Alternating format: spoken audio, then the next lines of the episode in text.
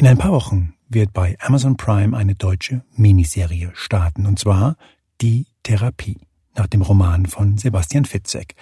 Die Thriller-Serie startet an einem Tag weltweit und die Produzentin dieser Serie heißt Regina Ziegler. Sie ist 79 Jahre alt. Und wer jetzt denkt, wie bitte? 79? Dem hat Frau Ziegler das Folgende zu sagen. Ich werde 100 und produziere bis dahin. Und um auch gleich das festzuhalten, Regina Ziegler ist eine grandiose Frau.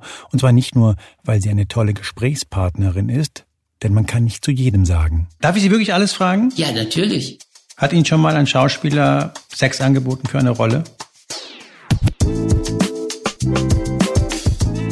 Hier ist Moreno Plus Eins. Mein Name ist Juan Moreno und heute spreche ich mit Deutschlands wichtigster Produzentin Regina Ziegler. Sie führt zusammen mit ihrer Tochter Tanja die Ziegler Film GmbH.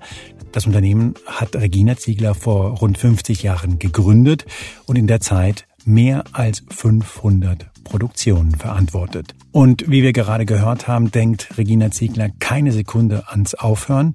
Und genau aus dem Grund habe ich bei dem Gespräch versucht herauszufinden, woher denn diese Energie, diese Lust, immer wieder weiterzumachen, immer wieder etwas Neues auszuprobieren kommt. Und als Regina Ziegler dann von ihrer Mutter sprach, wurde mir vieles, glaube ich, klar. Meine Mutter war im Luftschutzkeller im Herbst 43 und äh, da wurde sie eingebombt mit mir hochschwanger und meiner älteren Schwester Barbara an der Hand nach vier Tagen ausgegraben und ist dann nach Alrode zu ihren Eltern. Mein Vater war lange in russischer Gefangenschaft in Sibirien und als die beiden sich dann wieder gefunden hatten, Ende der 40er Jahre, war klar, die Kleine, also ich, die muss was werden, weil sie, die Eltern, nicht die Chance hatten zu studieren. Das wollten sie beide. Und so wurde mir mitgeteilt, äh, du wirst Akademikerin. Und ich dachte, was soll das denn? Was, ich will nicht Akademikerin werden. Aber sie haben mich dann doch beschwatzt, dass ich dann im Adolfinum Bückeburg das humanistische Abitur mit dem Gräkum und dem Latinum. Und hat Spaß gemacht? Äh, es geht so. Also ich war jetzt nicht so fröhlich in der Schule. Meine Mutter war eine super tolle Frau, die hieß Trude, die rasende Reporterin und schrieb immer alle Geheimnisse von den Stadtversammlungen und solchen Dingen.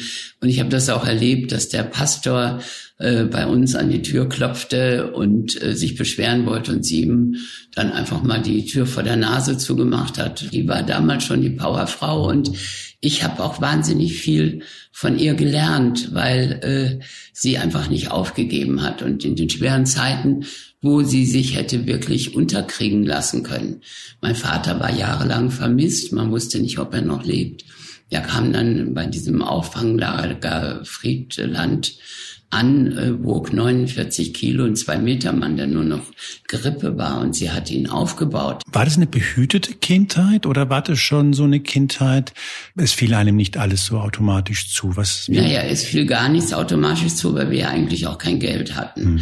Aber im Grunde genommen hatte ich eigentlich eine sehr schöne Kindheit. Irgendwie war es trotzdem schön. Also ich habe nicht an Gefühlen gelitten. Ich habe äh, Liebe bekommen und Zuneigung. Und mein Vater und ich, wir hatten eine super tolle Beziehung.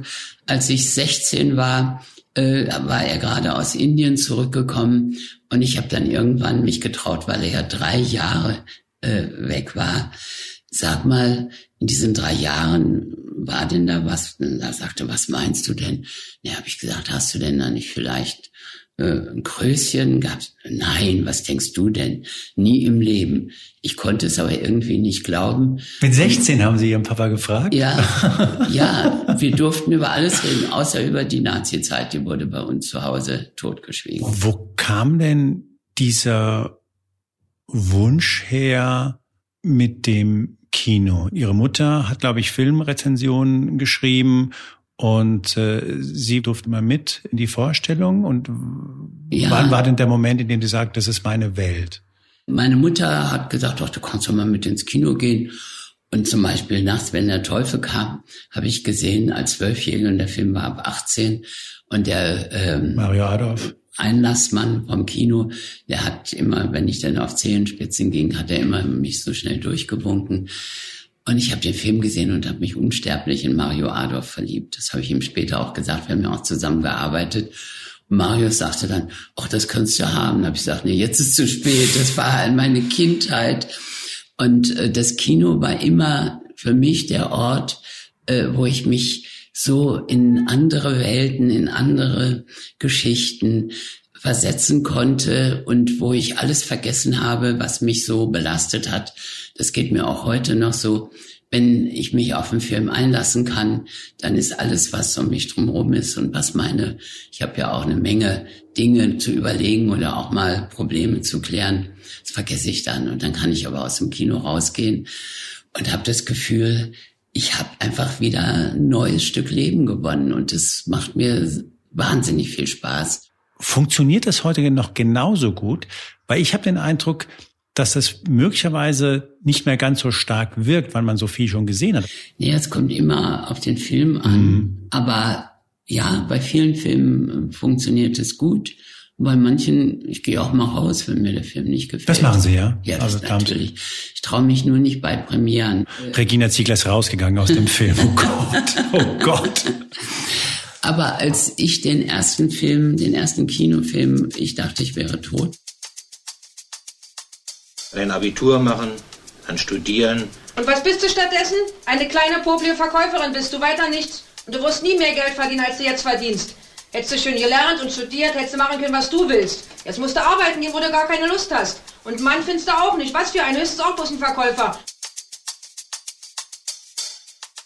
Der lief erstmal schwierig an, weil wir natürlich auch gar nicht bekannt waren. Und Friedrich Luft hatte den Film gesehen, das war damals der Starkritiker des Rias und er hat auch in der Welt, deswegen kann man das heute noch nachlesen, eine Wahnsinnskritik geschrieben und hat gesagt, Leute, endlich mal ein deutscher Film, wo man auch schmunzeln und lachen kann, auch wenn es um eine Geschichte geht, dass ein junges Mädchen sich das Leben nehmen will. Aber den müssen Sie sehen. Sonntag um elf. Sonntagnachmittag standen die Leute bis zur Kantstraße mehrere Wochen und das war unser Erlebnis. Es war so toll.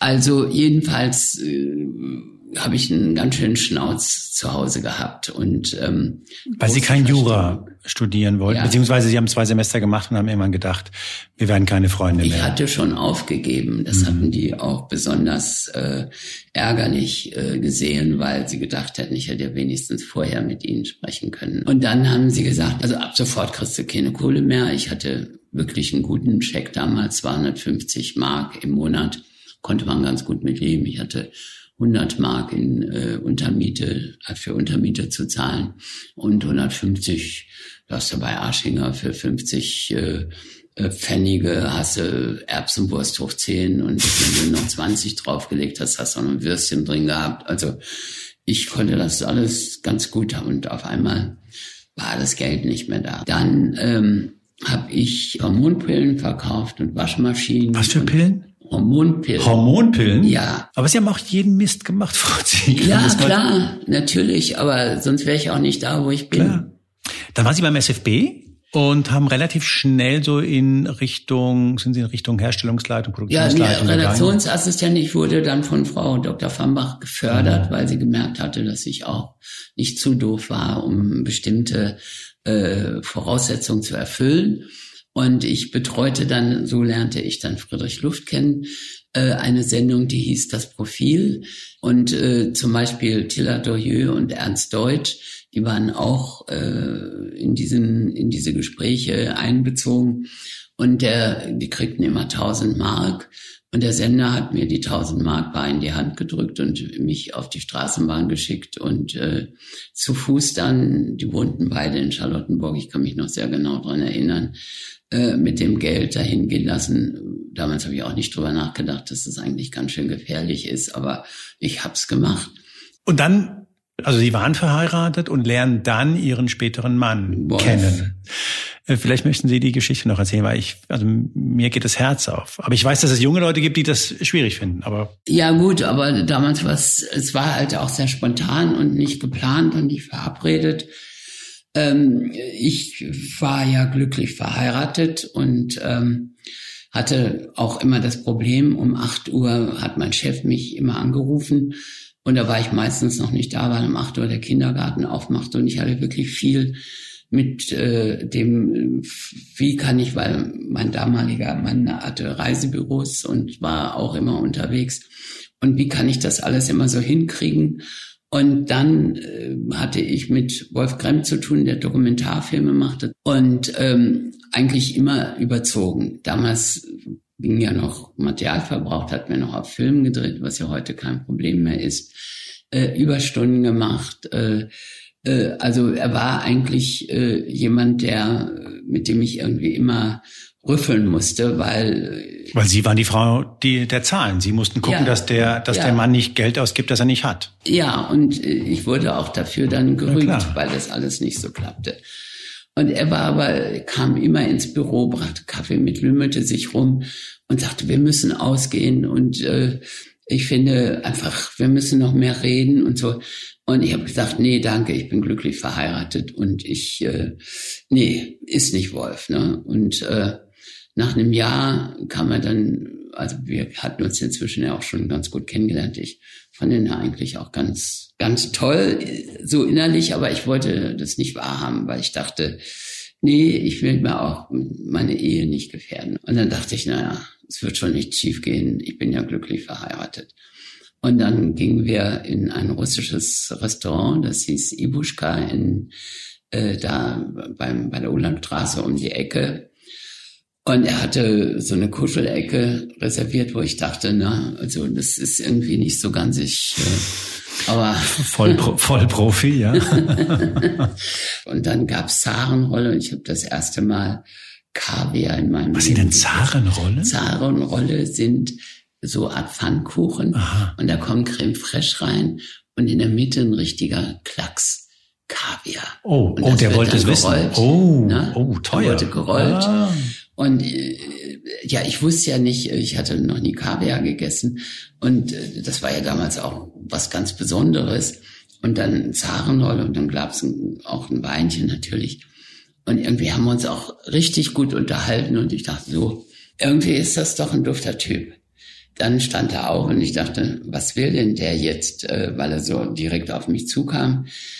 Ja, das hört sich jetzt ein bisschen sehr kitschig an, aber es war so, ähm, bis mir ins Ohrläppchen und sagte, ich liebe dich und ich werde dich heiraten. Und da habe ich dann erstmal geheult, weil ich wusste, dass es irgendwie vom, also von meinem Bauch her hatte es schon längst geklingelt und ich wusste, dass dem kann ich nicht entgehen.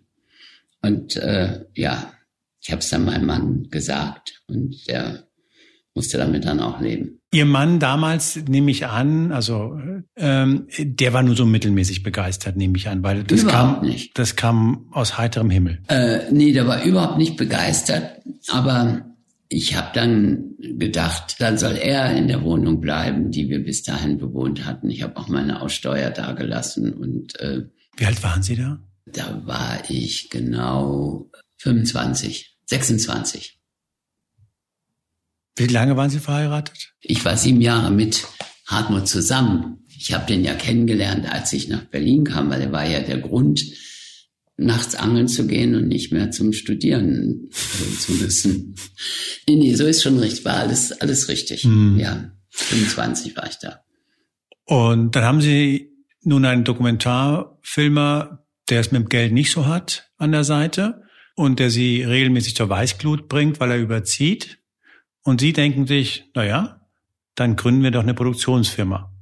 Also man hätte ja auch meinen können, wenn man so jemanden an der Seite hat, dass man sowas auf keinen Fall tut. Na, das tun ja viele Regisseure. Mhm. Naja, er hatte ja äh, auf der Film- und Fernsehakademie studiert und äh, hat den Dokumentarfilm eigentlich als Übergang gesehen. Er wollte immer mhm. einen Spielfilm machen und deswegen hat er mich auch so unterstützt, eine Produktionsfirma zu gründen. Und ich habe ihn ja auch mal von Arm genommen und gesagt, du willst ja nur, dass ich deinen Film produziere, damit ich diese, äh, dass ich diese Firma gründe. Aber wir haben das schon gut miteinander hingekriegt. Bei uns flogen schon ganz schön die Fetzen und äh, es war immer wieder schön, sich dann doch wieder zu freuen. Aber ist das eine gute Idee, mit dem eigenen Partner so ein enges berufliches Verhältnis einzugehen? Ich, ich bin da ambivalent. Ich weiß gar nicht, ob ich das ja, gut ich oder kann schlecht sagen, äh, weil wir uns am Anfang dann sehr gestritten hatten wegen Geld, haben wir beschlossen, dass ich immer einen ähm, Herstellungsleiter engagiere, der die Finanzen macht.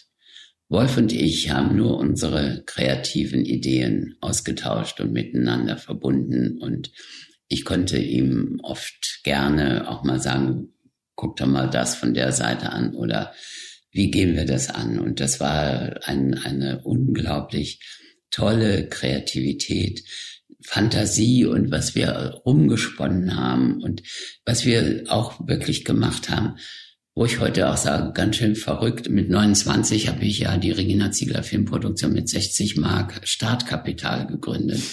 Also schon mal Persönlich haftend. Ja, persönlich haftend. Ja, ja. Wir hatten ja neulich 50 Jahre bestehen und Sebastian Fitzek hat auch eine Rede gehalten und hat gesagt, wenn man so wie Regina äh, mit 60 Mark und er hatte 60 Mark im Internet ein 50er und ein 10er gekauft und dann gerahmt überreicht. Wenn man sowas macht, muss man eine Klatsche haben. Und da habe ich gesagt, Sebastian, die Klatsche habe ich, da stehe ich auch mhm. dazu.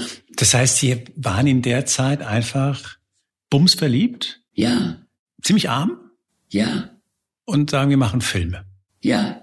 Kann ich nur sagen, ja.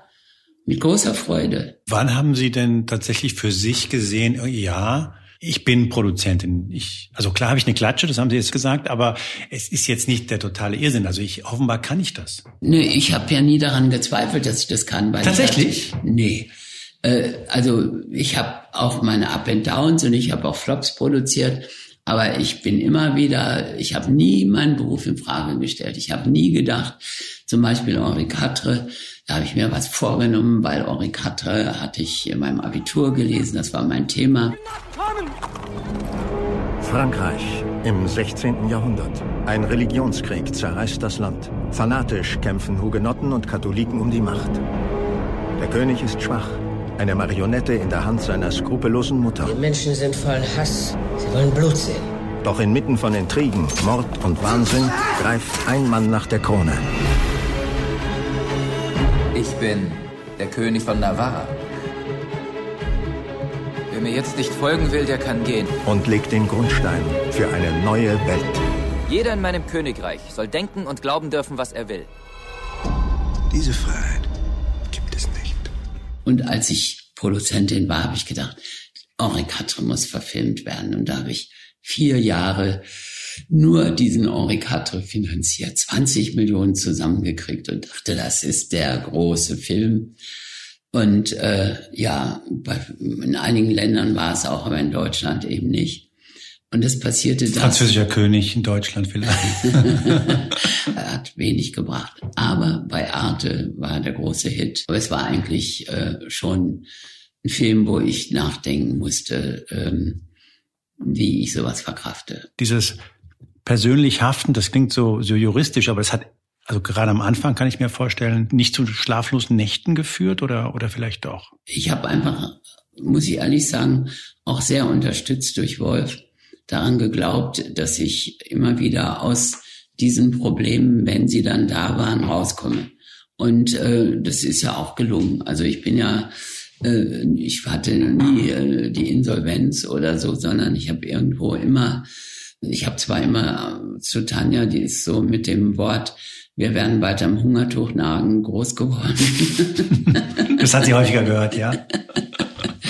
Aber im Grunde genommen äh, war es schon, äh, erstens hat Wolf mich bestärkt und hat an mich geglaubt und ich habe einfach Lust gehabt, viele Dinge, die jeder für unmöglich hält, möglich zu machen. Man liest immer wieder, die ist so hartnäckig, die, die will, die setzt um und so weiter.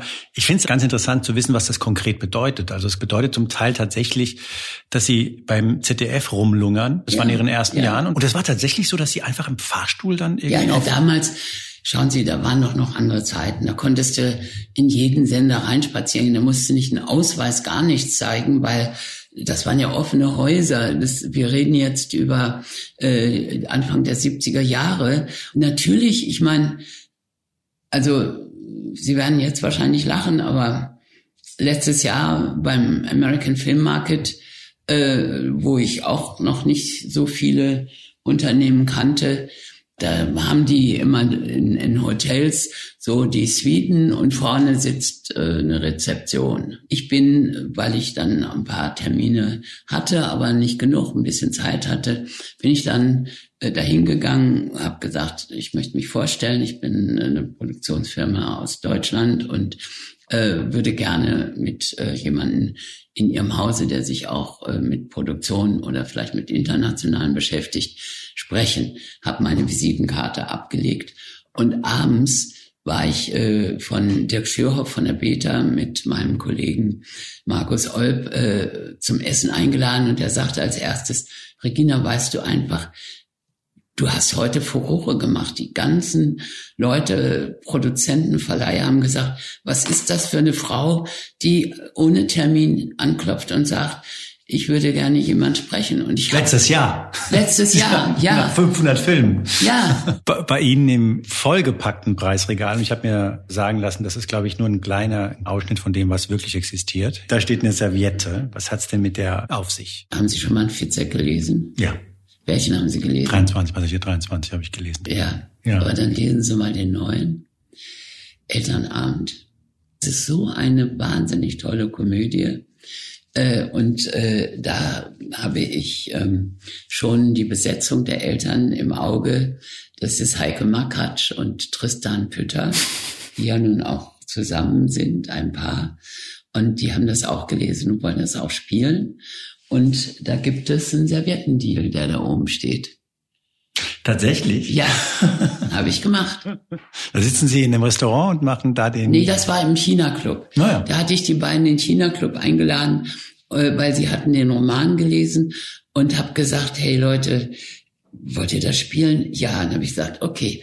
Und dann, da, da, da, oben, das ist eine Serviette, das ist, eine, das ist ein anderer Stoff äh, der heißt äh, damals im Sommer, ich weiß nicht, ob Sie das gelesen haben, mhm. ist gerade rausgekommen, auch ein toller Roman.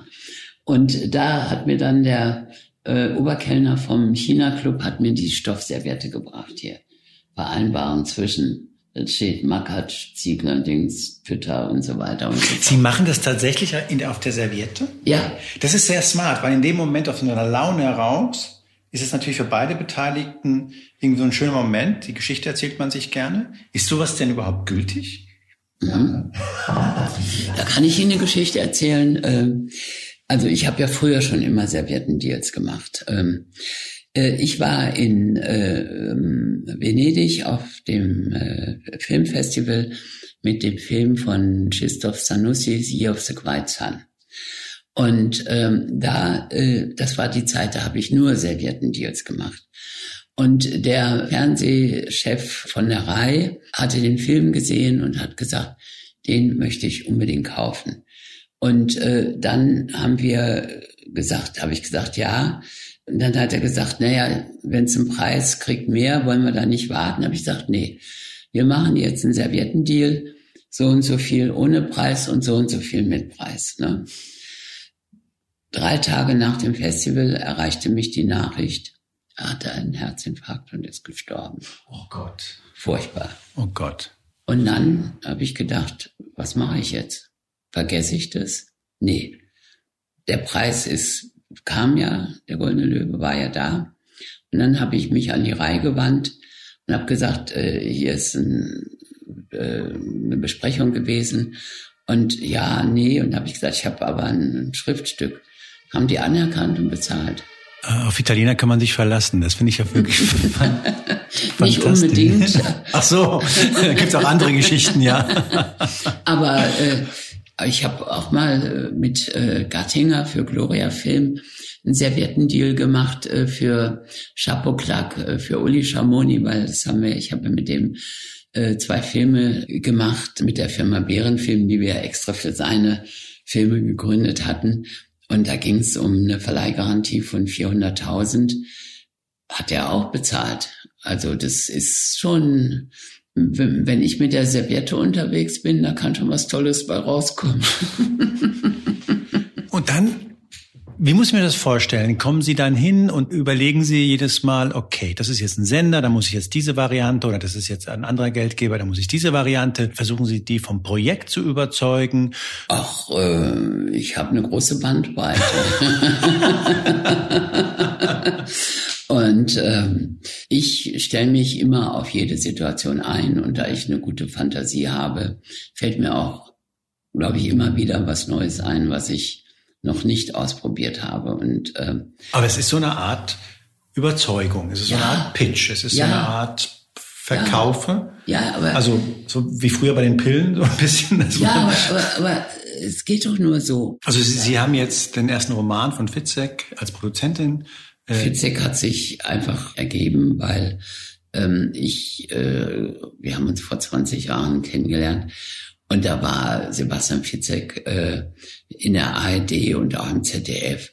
Nein, kein Thriller, das machen wir nicht und so. Und äh, wir haben ja dann angefangen äh, mit Passagier 23 und äh, das ist ja bei RTL vor drei Wochen das fünfte Mal gelaufen. Sie haben jetzt Fitzek zu Amazon gebracht. Miniserie ist das? 6 mal 45. Und das Ding läuft weltweit ja, an. Ja, in 240 Ländern. An, an einem und denselben Tag. und wir dürfen schon weitermachen. Wir drehen jetzt im Oktober den Heimweg äh, von Fitzek.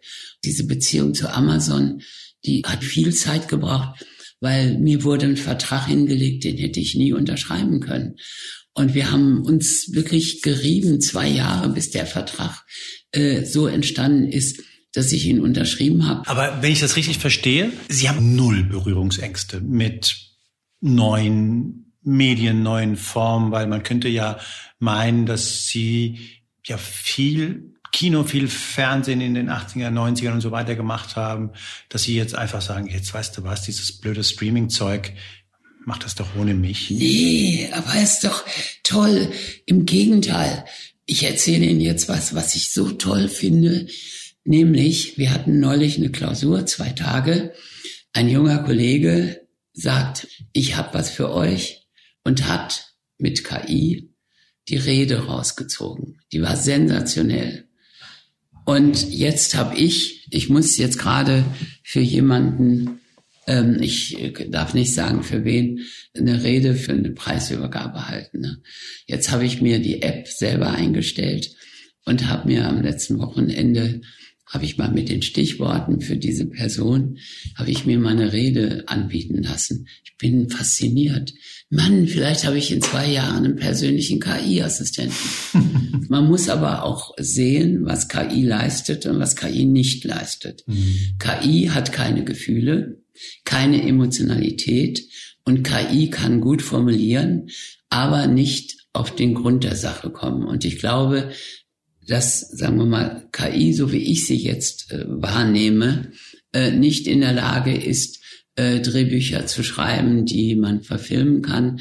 Ich habe mich nie gewehrt gegen Entwicklungen, weil ich finde, da ich sie nicht aufhalten kann, muss ich eine Position haben. Es gibt auch Entwicklungen, die finde ich furchtbar, also gerade auch, was wir in der Politik gerade haben, wo ich denke, das kann nicht gut sein, wenn das so weitergeht. Das ist einfach, das Thema AfD, finde ich, ist unmöglich. Und wenn ich dann ein Interview sehe von unserem Bundeskanzler Herrn Scholz, äh, der nach dem Thema gefragt wird und sagt, ach, da machen Sie sich mal keine Sorgen, das wird sich schon von selbst erledigen. Das haben ja auch andere gesehen. Da ging Ihnen ein bisschen die Hutschnur äh, ja, hoch. Ja. ja, ja, weil ich finde, der Chef darf sowas nicht sagen. Der muss eine andere Haltung haben. Man könnte ja auch sagen, das ist mir alles zu nee, viel Theater. Mir ist das nicht egal. Das überhaupt ist zu viel Drama, nicht. überhaupt nicht. Nee, mir ist das überhaupt nicht egal. Ich bin äh, vielleicht kein politischer Mensch, ich bin aber äh, ein Mensch, der klare äh, Stellung äh, bezieht und eine Haltung hat, immer gehabt hat und äh, äh, auch die Dinge so kritisiert, wie ich sie empfinde.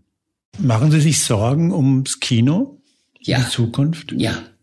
Wir haben im Augenblick teilweise in sechs Vorstellungen 23 bis 28 Besucher. Das liegt vielleicht jetzt auch in den Wetterverhältnissen. Dazu muss man wissen, Sie haben ein eigenes Kino ja, hier in Berlin. Ja, das ist das Filmkunst 66 mhm. in der Bleibtreustraße. Mhm. Und das gehörte vorher der Familie Stadler. Und die haben das aus gesundheitlichen Gründen äh, aufgegeben. Und als ich das gehört habe, habe ich mit Tanja beschlossen, das werden wir beide jetzt übernehmen. Tanja ist ja meine Tochter.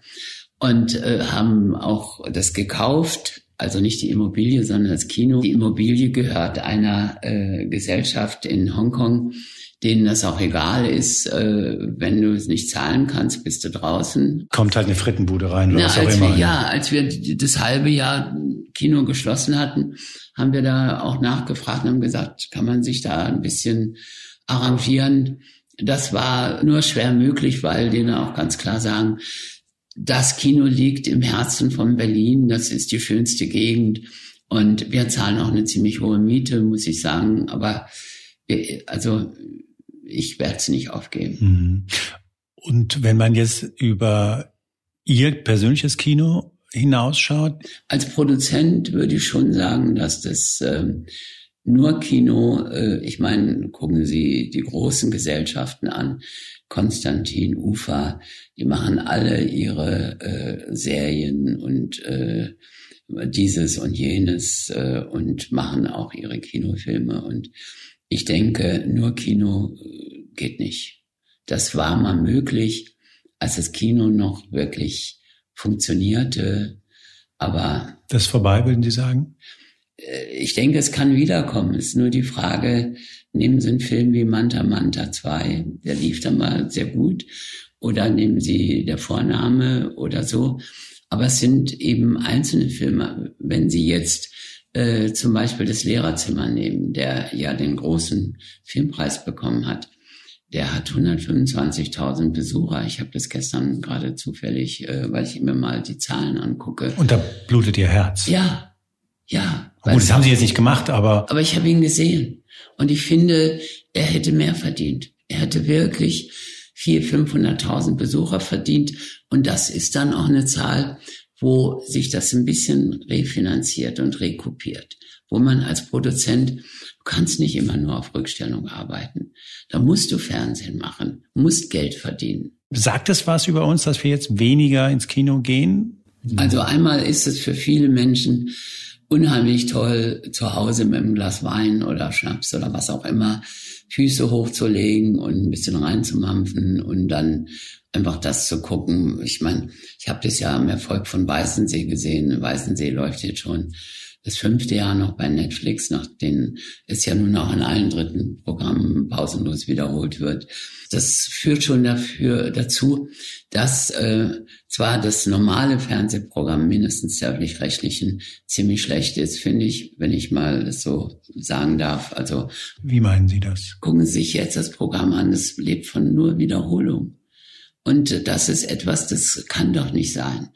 Ich habe mit Ziegler-Filmen jeden Monat bis zu 60 Wiederholungen in den dritten Programmen, weil das Buyout-Filme war. Das heißt, der Sender hat alle Rechte äh, für sich behalten. Das heißt, Sie kriegen nichts davon. Da kriege ich nichts dafür. Und Neulich lief auch wieder die Geierwalli zum hundertsten Mal oder alles, was so irgendwie immer wieder funktioniert hat. Ne? Mordkommission Istanbul zum zehnten Mal und so weiter. Aber das macht die Leute auch sauer.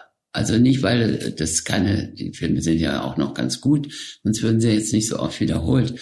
Aber wenn Sie auch im, im Hauptprogramm gucken, wo liegt da eine Faszination, dass Leute sagen, dann gucken die doch lieber einen Streamer. Mhm. Weil sie da kriegen so pausenlos was Neues geboten. Was hat sich denn Ihrer Meinung nach als Filmschaffende für Sie dem, im Laufe der Jahre am meisten geändert? Ich habe äh, den Verleger gemacht. Dann habe ich äh, den Brandfilm gemacht. Das sind alles Filme, die können Sie heute nicht mehr machen. Warum nicht? Weil Sie dafür das Geld nicht mehr kriegen. Mann mit dem Fagott hat zwölf Millionen gekostet. Das konnten wir finanzieren. Das war eine Co-Produktion mit einem österreichischen Produzenten, Klaus Graf. Und wir haben das hingekriegt. Und das waren erfolgreiche äh, Filme, die jetzt, wo die Rechte wieder zurückkommen, vielleicht dann von den Sendern nochmal gekauft werden, vielleicht auch nicht, weil sie ja Geld kosten. Wiederholungen sind ja möglichst kostenfrei anzusetzen. Frauen im Widerstand. Das ist mein Thema. Ich arbeite auf der einen Seite dafür, es gibt 43 Frauen, die im Widerstand im Alter zwischen 16 und 34 äh, äh, von den Nazis umgebracht wurden, die namenlos sind. Jetzt habe ich das angeschoben, man darf nicht, dass diese Frauen namenlos in Vergessenheit geraten. Und ich wollte eine Reihe machen. Ich habe auf eigene Kosten verschiedene äh, Frauen schon entwickelt. Ich finde keinen Sender, der das wirklich mittragen will, weil es offensichtlich zu schwierig ist. Mögen wir es seichter? Ich glaube ja, aber ich will ja nicht meckern, sondern naja, Sie haben natürlich relativ viel ja auch umsetzen können und Sie hören ja überhaupt nicht auf, habe ich so den, den Eindruck. Na, davon können Sie ausgehen. Ich werde 100 und produziere bis dahin. Darf ich Sie wirklich alles fragen? Ja, natürlich. Hat Ihnen schon mal ein Schauspieler Sex angeboten für eine Rolle? Äh, nicht für eine Rolle, sondern nach einer Rolle. Also ich habe da drüben eine Besetzungscouch. Haben Sie wirklich, sehe ich gerade, auch in Rot. aber Kissen drauf. Ja. Und da hat auch noch kein Schauspieler drauf gelegen, äh, sondern die habe ich mal geschenkt gekriegt. Und äh, ich dachte, vielleicht kommt mal die Zeit.